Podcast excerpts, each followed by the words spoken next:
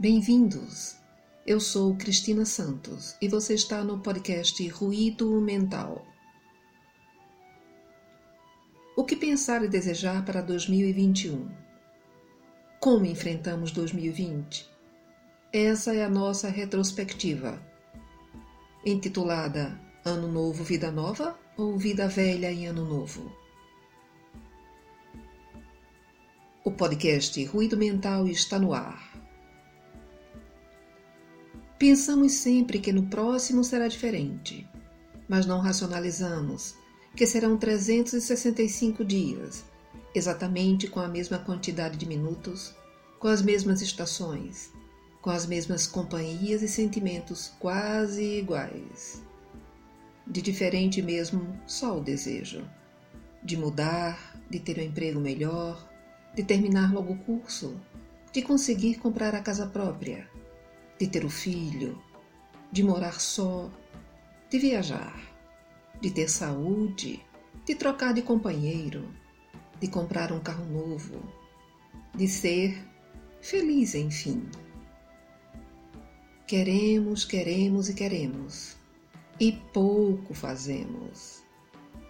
Criticamos, criticamos e criticamos mas em nada melhoramos e pouco ajudamos. Prometemos, prometemos e prometemos, e nada cumprimos, nem começamos. Como podemos então achar que 2021, 2022, 2023 será novo, será melhor, se nós ainda estamos velhos na mente e no coração? A mudança só acontece quando os objetivos se delineiam e a força de vontade alavanca o processo criador. Não será a mudança no calendário que fará isso. Seremos nós. Escrevi esse texto em 2007 e ele ainda parece extremamente atual.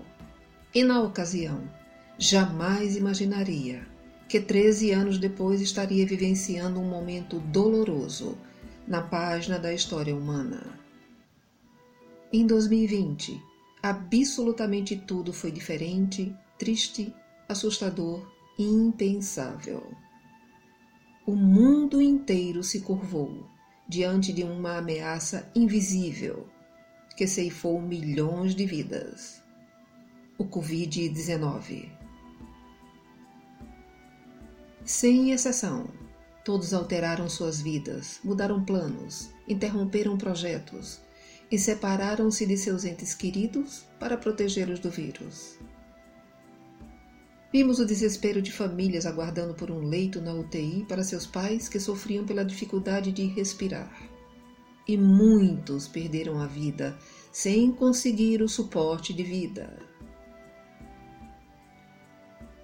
Vimos profissionais da saúde com o rosto ferido, pelo uso da máscara e do face shield por horas a fio, salvando vidas.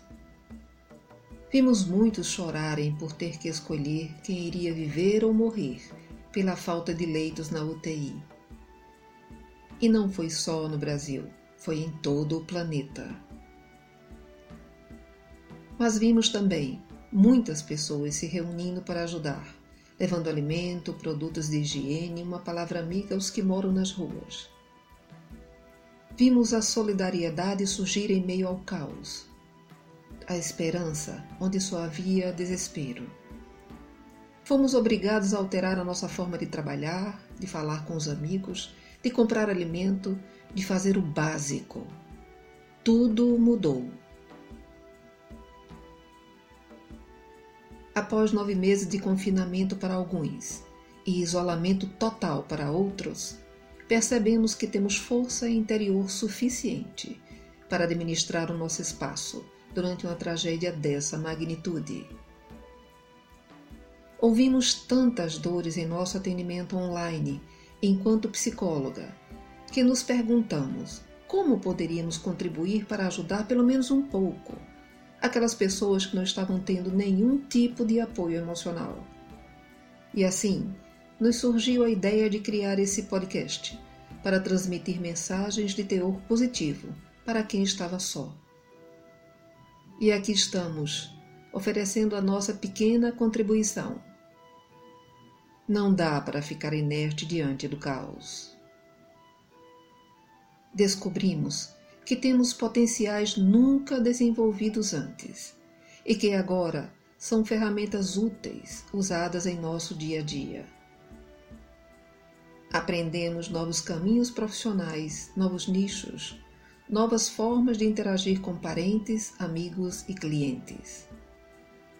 Vimos muitas relações afetivas se romperem, mas também vimos muitas se fortalecerem e se renovarem nós nos redescobrimos enquanto humanos e percebemos o quanto precisamos respeitar a natureza, pois a nossa vida depende dela. Se a mutilarmos, se a desequilibrarmos, nós seremos duramente afetados. Como neste ano de 2020. Inesquecível. Saúde e paz é o que precisamos.